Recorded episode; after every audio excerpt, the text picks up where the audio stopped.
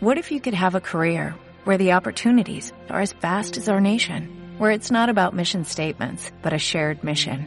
At U.S. Customs and Border Protection, we go beyond to protect more than borders, from ship to shore, air to ground, cities to local communities. CBP agents and officers are keeping people safe. Join U.S. Customs and Border Protection and go beyond for something far greater than yourself. Learn more at cbp.gov/careers. Camino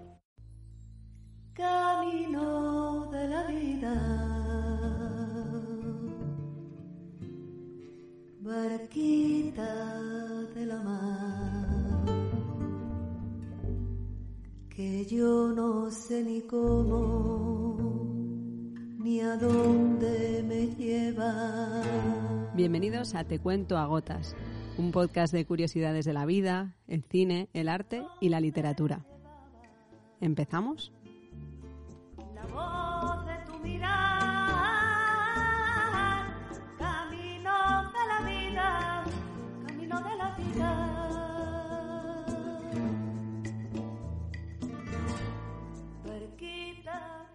Estamos aquí reunidas en el día 14 de febrero, hay que decir, el Día del Amor y la Amistad, y es un gusto eh, estar juntas, eh, pues celebrando este encuentro radiofónico. ¿Qué tal estáis, compañeras? Pues estupendamente, con muchas ganas de veros. Bueno, muy contentas también. Claro. Mira, payasos. Ahí está Simone, ¿qué tal? Nos ha saludado con la música. Ah, vale. Todo y un bien. doble salto mortal también, porque le encanta el circo. Analía, ¿cómo estás?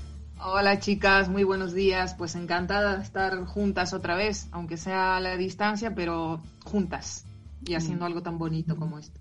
Muy bien, y en este mes de febrero tardío, chicas, ¿qué traéis en la cestita? Pues revoluciones y besos al Marqués de Sade y a la toma de la Bastilla. Nada más y nada menos. ¡Hala! Casi nada. Eso promete. ¿Y tú, Ana, qué traes en la cesta? Pues yo traigo una novela de Matías Senard, un escritor francés al que acabo de descubrir y que mm, a mí me produce una emoción especial descubrir escritores nuevos precisamente. Una novela que se llama Hablarles de batallas de reyes y elefantes. Mm, pues suena bien, suena bien. Llevamos hasta un elefante en la cesta. ¿Y de cine qué nos traes tú, Sonia? De cine os traigo Lucky, que es una película más o menos reciente de John Carroll Lynch, que es su primera película y es una de esas películas de las que a mí me gustan y que comportan aquí el- la sección de esas pequeñas grandes historias aparentemente sencillas, pero con, con mucha endur- hondura y, y mucho mensaje, mucha cosita que sentir. Pues yo voy a entrevistar a Milena, que es una, es una artista eh, cubana eh, que conocí en una tienda del rastro y bueno, que tiene lo mismo sirve para un roto que para un descosío. Y bueno, quiero que nos cuente un poco cómo terminó aquí y lo que está haciendo ahora. Así que yo creo que con tanta cosa para acá, para allá, con elefantes, con besos y versos, pues podemos, podemos ir para adelante. Ok. Eh, ¿Empezamos? Empecemos, Empezamos. sí Vamos señora. allá.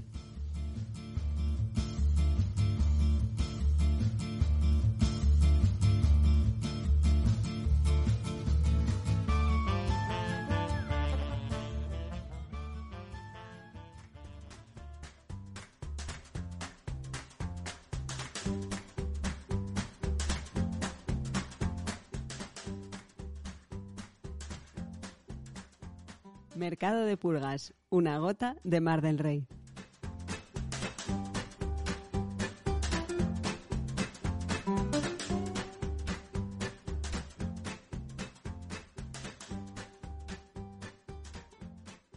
Estamos en Mercado de Pulgas, versión urbana con mascarilla. Estoy en Almi Street, la tienda de Almudena y Milena. Y estoy con Milena, que la he conocido aquí en su tienda. Y viendo un poco lo bonita que es, es una tienda que está en la calle. ¿En qué calle estamos, Milena? Ah, eh, estamos en la Plaza de Cascorro, en el número 13. Un número muy bonito y una tienda preciosa que se invita a visitar a las gentes de Madrid y alrededores. Y yo la conocí pues por casualidad y entrando aquí no es solo todos los colores que tiene, sino que está llena de pequeñas piezas de, de artesanía que luego resulta, me enteré de que quien las hace es la propia Milena.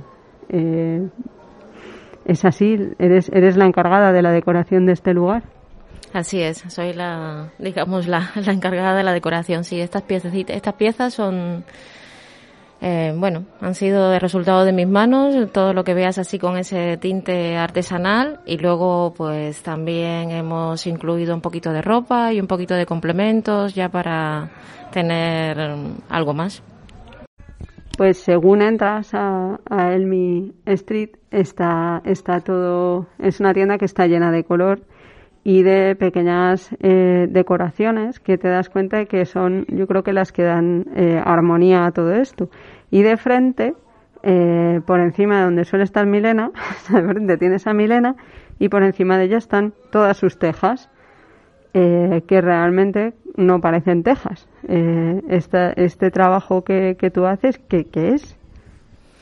Bueno, pues. Mm, es una combinación, la verdad, de, técnicas. Son tejas de un tejado, de una casa, obviamente, pero al final tienen una combinación de técnicas y luego cada una va saliendo como, como va saliendo. Pues hay un poquito, hay imágenes en algunas tejas, telitas, cintas, combinaciones. Entonces, pues no sé, es, es, tanto color y lo que me va inspirando. Cojo una tejita, por ejemplo, y y lo que me va inspirando y, va surgiendo y va saliendo, van saliendo ahí. Al final es una combinación de técnicas lo que hay en casi todas ellas.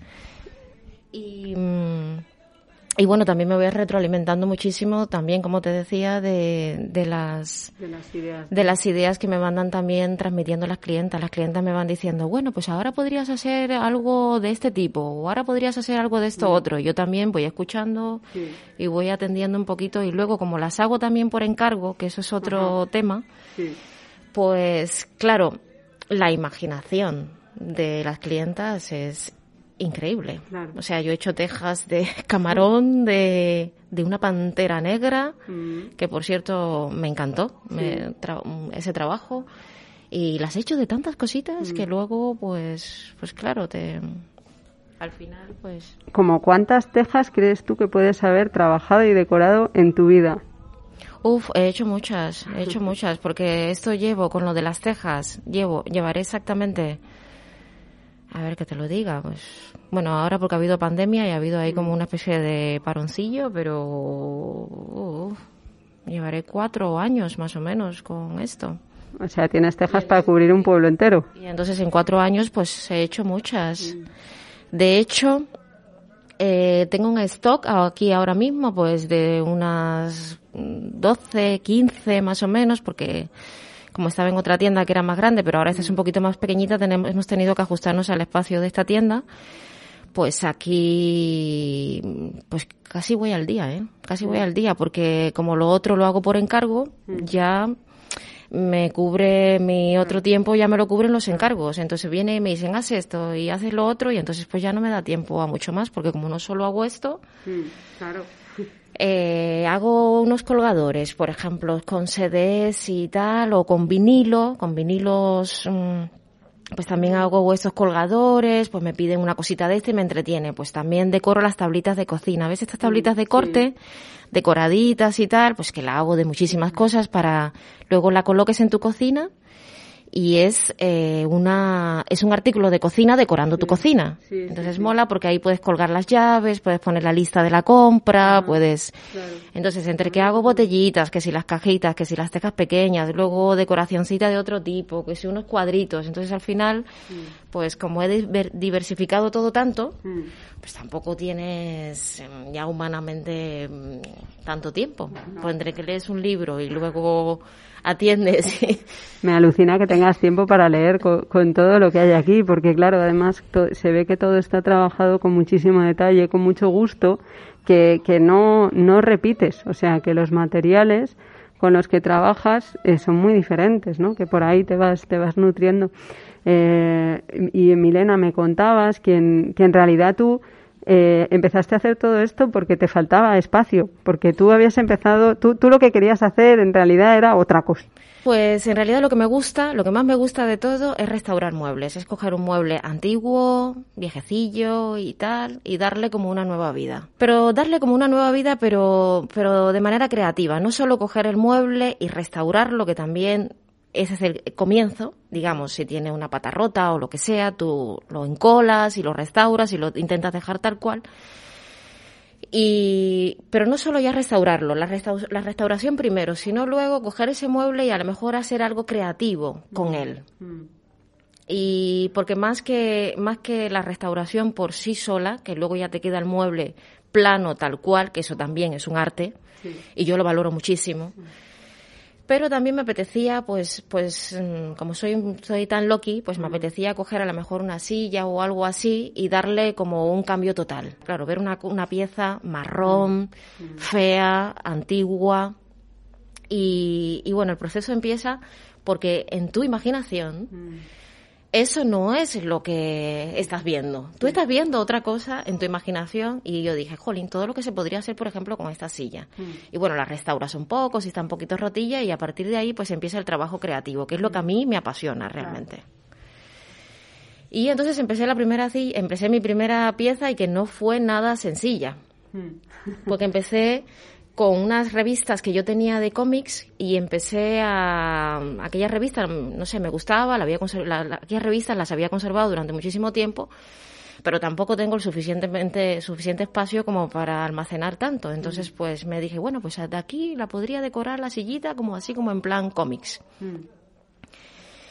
Y empecé a rasgar papel, a, a rasgar trocitos de papel, pero un trabajazo, o sea, una cosa súper mm, de detalle, mm, lento, mm, con mucho mimo, ¿no? Empecé a rasgar papelito por papelito, luego para que la silla cuando se viese por delante pues quedara bien, que si tenía algo de letra, por ejemplo, que había dibujo y letra, pues que la letra pues se viesen de frente y cosas así. Entonces yo me tuve que hacer como una especie de puzzle muy grande e imaginarme toda aquella silla prácticamente hecha. Luego era una silla muy bonita porque luego me dije, me cachis, qué bonita es esta silla, porque estaba muy torneada, pero precisamente por tener tanto recoveco y por estar tan torneada, más trabajo me dio.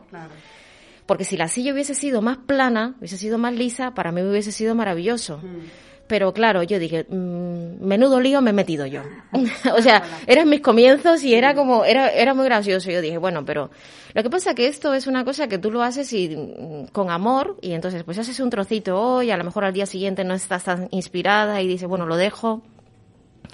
Y otro día lo- la coges y avanzas un montón. Entonces no sabes por qué, pero como es trabajo creativo, pues unos días estás más inspirada y otros días menos y el, y el día que estás a tope, pues aprovechas y te cunde muchísimo.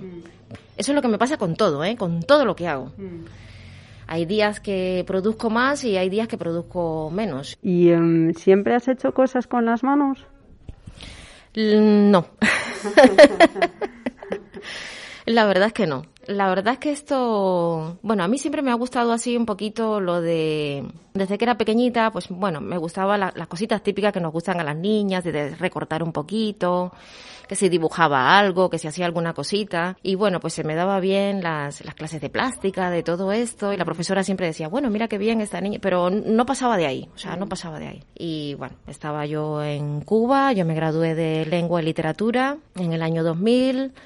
Un amigo mío me hizo la propuesta de venir aquí a España y me dijo, Milena, te veo desmotivada con el doctorado que estás haciendo en sociología. Y me dice, ¿por qué no te vienes a Madrid y haces el, doctorado aquí en Madrid? Y yo le dije, "Uf, para mí, bueno, fue- se me abrieron ahí un montón de puertas. Y me dice, ¿tendrías la opción de hacerlo en Estados Unidos o podrías ir a... o podrías venirte a Madrid? Y no lo dudé.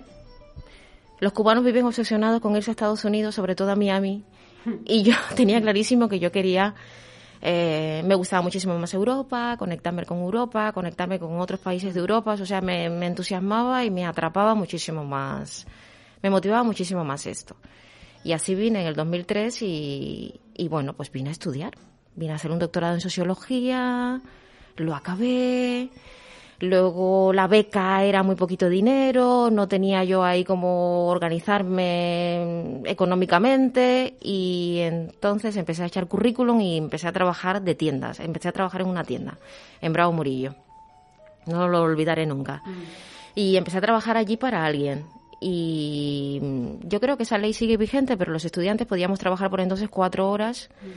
Y yo creo que eso todavía sigue vigente, que no te podían contratar más horas. Entonces el jefe me decía, Jolly, me gustaría que estuvieses más horas, pero solo puedes estar cuatro. Bueno, en fin, porque yo tenía que compatibilizar eso con la, con la carrera y todo esto.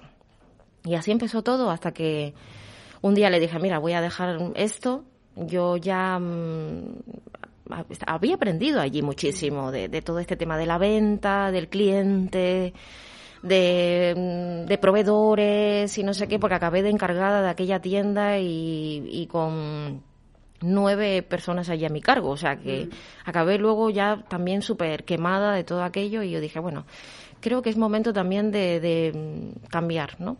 Y de pensar también en, en qué quiero hacer yo con mi vida y tal. Todo esto mientras me iba preparando las oposiciones de lo mío porque yo tenía esperanza de ser profesora y seguir en la cuerda mía de lengua y literatura y tal. Las mías por entonces eran cada dos años, yo no sé si seguirá siendo así. Y claro, me, pre- me presenté y no, y no me la saqué. Y ahí, entre unas cosas y otras, pues apareció local, fui conociendo gente de este mundillo y tal, y me he metido en el mundo este de- del, del comercio. Y del textil, concretamente, de ropa, complementos y tal, la moda. Tampoco es que me, me, me gustara exageradamente, pero, pero bueno. Y en un principio, pues la tienda, el- la idea era ropa, complementos, un poquito de esto, un poquito de lo otro, pero no tenía yo artesanías en la tienda. Y, y todo esto fue surgiendo ahí, de hacer cositas con mis manos, de empezar a decorar una cajita, de empezar a decorar no sé qué y tal y tal, y porque en realidad me encantaba coger, como ya te digo, coger un mueble, restaurarlo, eso me gustaba mucho. Y como consecuencia de que no tenía espacio en la tienda, me empecé a dedicar a hacer cositas pequeñas. Y, y en plena pandemia nos hemos venido para acá, me he asociado con Almudena, una antigua clienta mía y, y que no solo era clienta mía, era amiga mía. Lo sigue siendo. O sea, es clienta, era clienta y amiga.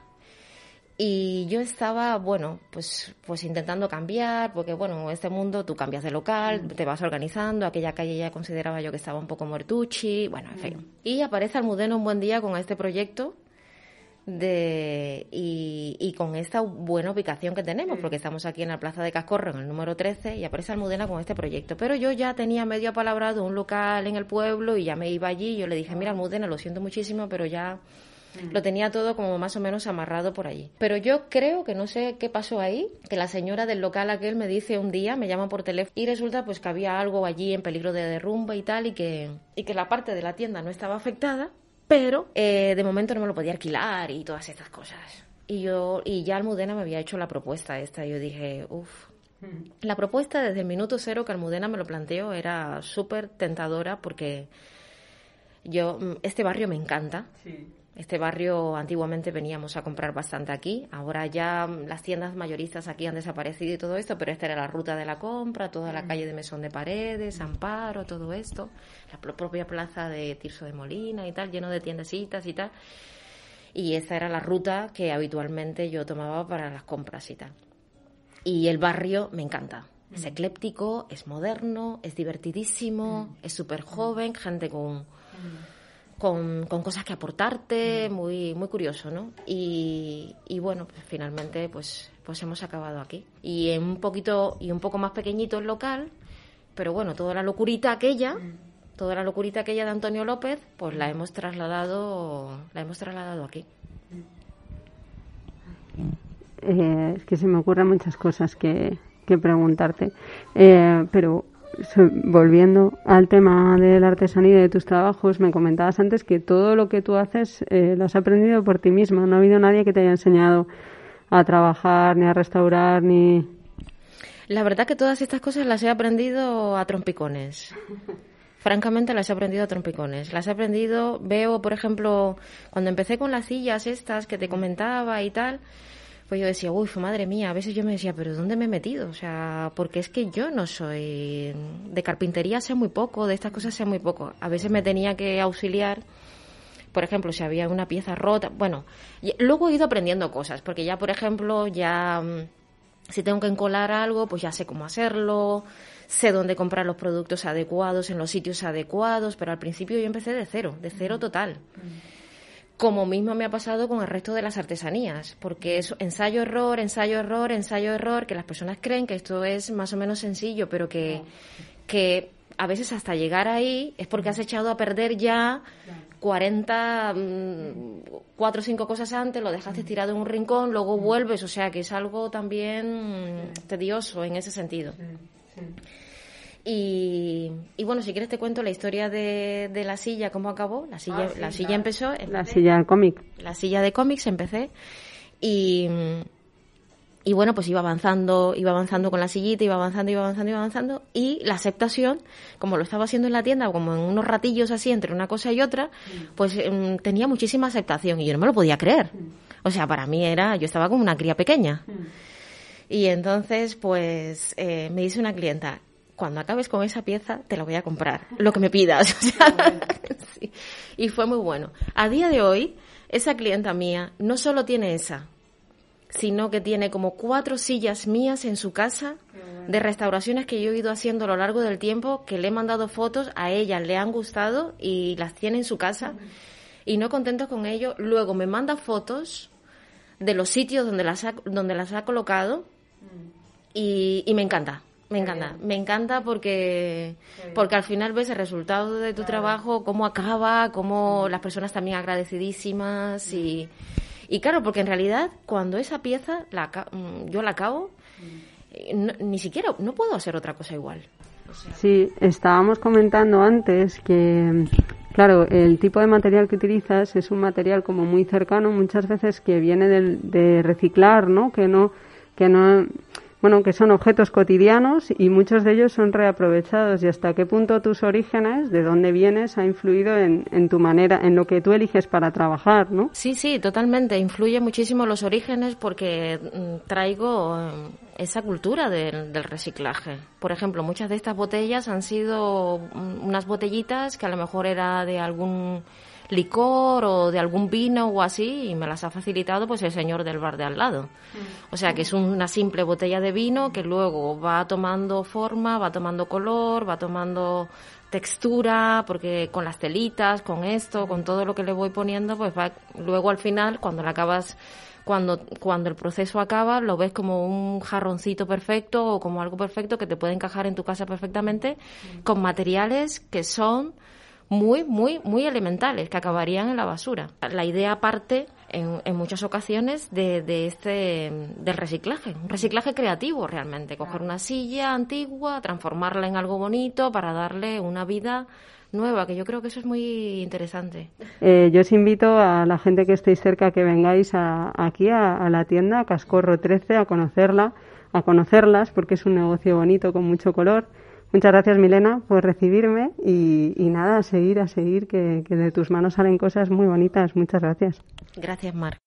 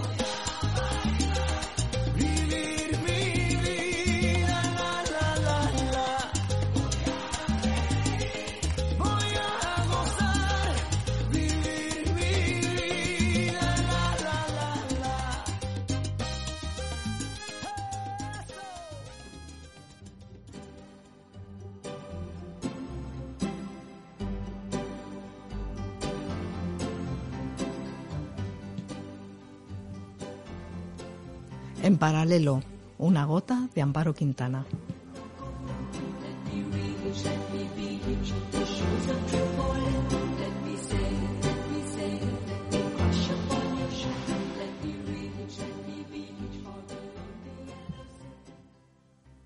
Queridas mías, ayer leí la siguiente frase. Una revolución solo es de fiar si comienza con un beso. Pertenece al actor Juan Codina y la suelta a propósito de la obra teatral Marat Sade, que habrán visto pues muchas personas ¿no? esta, esta temporada. En esta obra él interpreta al político de la bañera, Amarat.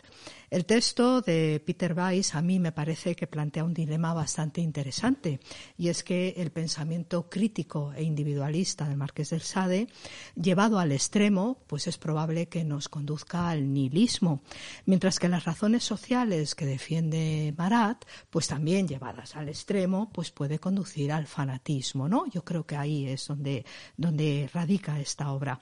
Y en mitad de la horquilla de ambas posiciones, pues quizá nos podemos encontrar cualquiera de nosotros, ¿verdad? Vamos oscilando de un lado a otro como un péndulo y unos días nos sentimos más Sade y otros días nos sentimos más Marat, ¿verdad? La verdad es que vamos oscilando, como ya digo, poniéndonos a salvo de quienes dicen querer salvarnos precisamente y buscando, ¿por qué no?, los besos que la vida nos va regalando de múltiples formas. Es probable que cada vez que nos encontramos a gusto con nosotros mismos y somos capaces de mirarnos de frente sin disimulo, pues estemos emprendiendo una revolución en contra del caos que nos circunda y yo creo que esto no es poco ya. Cuando nacemos, al menos en mis tiempos, a los neófitos no se nos besaba. Al contrario, se nos, lo primero que percibíamos era un cachete en las nalgas, ¿verdad?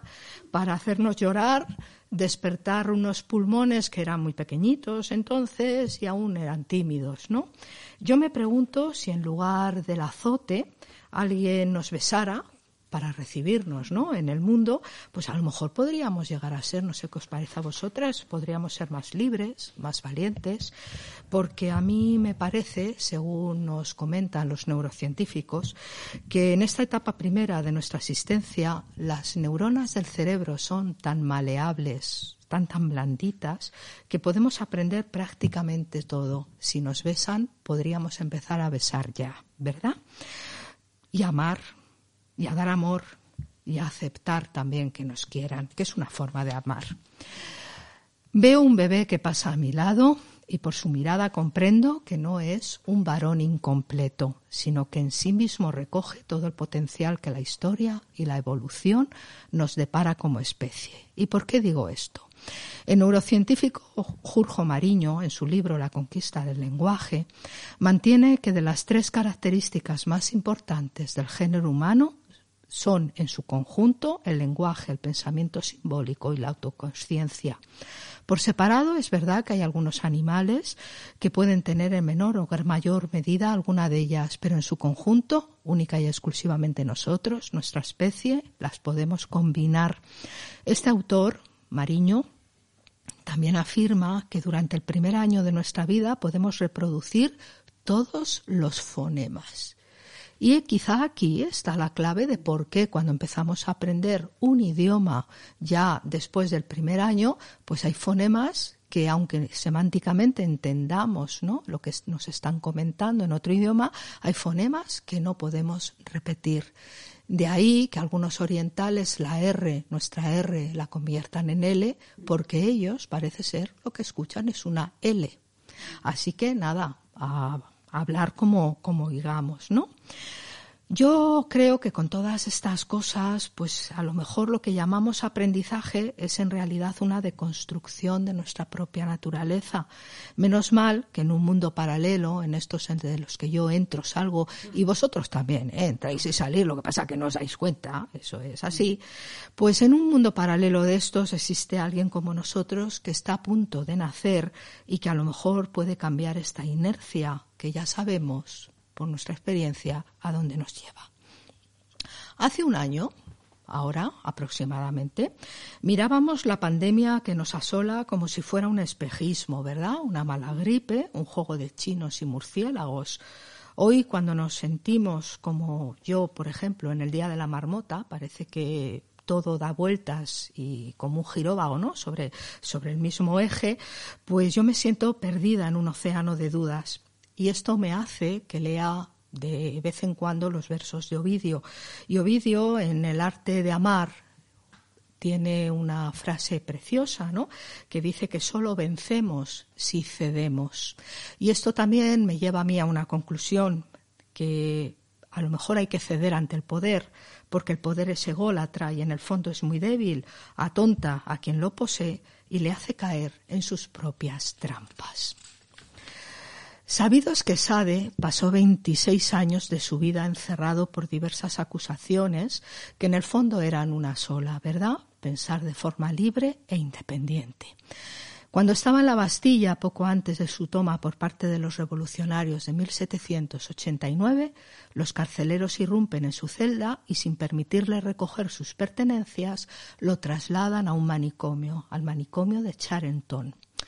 Entre la violencia del traslado y el posterior asalto a la fortaleza el 14 de julio, se pierden 15 manuscritos que, según nuestro marqués, estaban listos para mandar al editor. Me es fácil escuchar a Sade cuando abro el armario. Le oigo perfectamente decir que trabajó sin cesar en la Bastilla, pero destrozaron y quemaron todo cuanto había, Dice que por la pérdida de aquellos manuscritos lloró lágrimas de sangre y cayó en la desesperación. Las camas, como él dice, las cómodas y las mesas pueden reemplazarse, pero las ideas no. Si Sade se esconde en mi armario, quien se ha acomodado en la cocina de mi casa es Oliva Sabuco, una albaceteña que en 1587 escribió Nueva Filosofía de la Naturaleza del Hombre, un tratado sobre la búsqueda de la felicidad y el cuidado de la salud basado en la buena conversación, algo muy parecido, queridas y queridos, a lo que hacemos aquí, ¿no? Un poquito, un poquito así, ¿verdad? También habla del control y de la armonía de las pasiones, del disfrute de la música y la naturaleza, etcétera. Se presenta ante mí como una filósofa y es muy coqueta, es muy coqueta. Y entonces me indica que un tal, dice, un tal Lope de Vega la llamó la décima musa. Incluso me aclara que en su época fue una escritora muy reputada y por su estilo literario bastante preciso y bastante refinado, la llegaron a comparar con el mismísimo Cervantes. Lástima que los conflictos familiares derivados de que su padre se casó con una mujer muy jovencita quebraron para siempre la relación paterno-filial. Y me dice Oliva, y cuando le digo para siempre, es para toda la eternidad, pues dejó escrito mi padre en su testamento que mi libro, tan alabado y bendecido por la sociedad de mi época, y que a él mismo le sirvió para presumir de hija en un momento determinado, lo habíamos escrito juntos. ¡Qué horror! Imagínase cuánta ponzoña puede albergar el corazón de alguien cuando la envidia se apodera de sus bilis, me dice Oliva. Y esa es la razón por la que la comunidad científica ha estado y estará aún dividida en cuanto al nombre del autor de mi obra. Y me dice más, dice, yo le puedo asegurar a usted que yo soy la única artífice y que por eso el rey Felipe II me otorgó a mí el privilegio de autoría. En fin, tenemos manuscritos que se pierden por la toma de la Bastilla, autorías que se cambian y, entre tanto, escucho por la radio que ha de fomentarse el estudio de carreras científicas por parte de las mujeres. Bien. Eh, en fin, se preparan algunas leyes, ¿no? Al respecto para que la mitad de las de las mujeres o no sé cómo lo harán, pues vayan a carreras a carreras científicas, ¿no? A mí me da la impresión de que de un tiempo a esta parte esto de legislar y las leyes es como la Biblia un poco de los escépticos, ¿no? O sea, no no sé, no sé por dónde va. El aparente buenismo, sin embargo, de esta idea a mí se me antoja diabólica y me recuerda aquellos tiempos en que las ciencias estaban para mí desmesuradamente valoradas. Por ejemplo, en mi curso de COU, que fue el curso 1976-1977, en un colegio de niñas, cuando los colegios estaban abarrotados, unos de niñas, otros de niños y otros, en fin, de todo. En COU estábamos 40 niñas juntas y de estas 40 puedo asegurar que solo 10 nos decantamos por carreras de letras. Me imagino que a estas alturas muchas de mis compañeras serán veterinarias, serán médicas, serán biólogas, serán, en fin, todo tipo de carreras científicas y técnicas, porque entonces era lo que se llevaba. Somos muchas, sin embargo, las mujeres que hemos elegido ser lingüistas, historiadoras, dibujantes, abogadas, violinistas, actrices o teólogas. Y lo lamento mucho, pero a mí no hay ningún patriarcado que me haya impuesto precisamente haber hecho un bachillerato de letras y haberme decantado por una carrera de letras. Y también somos muchas las que pensamos que lo importante es estudiar y adquirir cultura para aprender a pensar por nosotras mismas, por si a papá Estado se le ocurre un día tomar la Bastilla de nuestra dignidad y destruir nuestros manuscritos o decir que los han escrito ellos. Y así de paso, irnos sumiendo en una tarde azul y larga donde el tren de los deseos vaya en sentido contrario a nuestros pensamientos.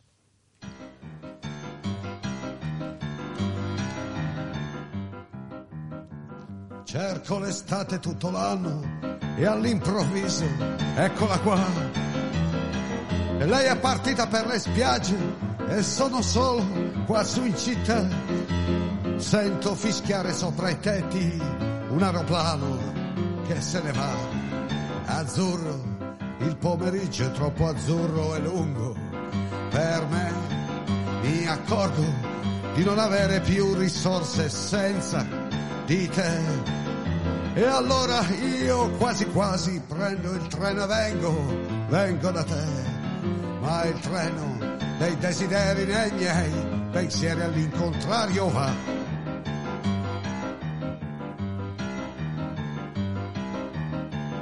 Sembra quando ero all'oratorio con tanto sole tanti anni fa. Quelle domeniche da solo in un cortile a passeggiare. Ora mi annoio più di allora, neanche un prete per chiacchierare. Azzurro, il pomeriggio è troppo azzurro e lungo. Per me mi accorgo di non avere più risorse senza di te. E allora io quasi quasi prendo il treno e vengo, vengo da te. Ma il treno dei desideri dei miei pensieri all'incontrario va.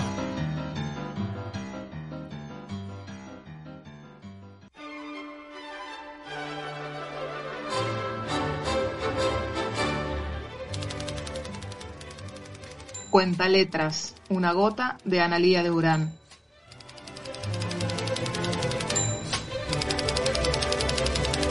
Bueno chicos, como, como os anticipé hace un ratito, hoy traigo una novela de Matías Senard, un autor al que acabo de conocer gracias a una recomendación de mi querido profesor y gran escritor también, Juan Jacinto Muñoz Rengel.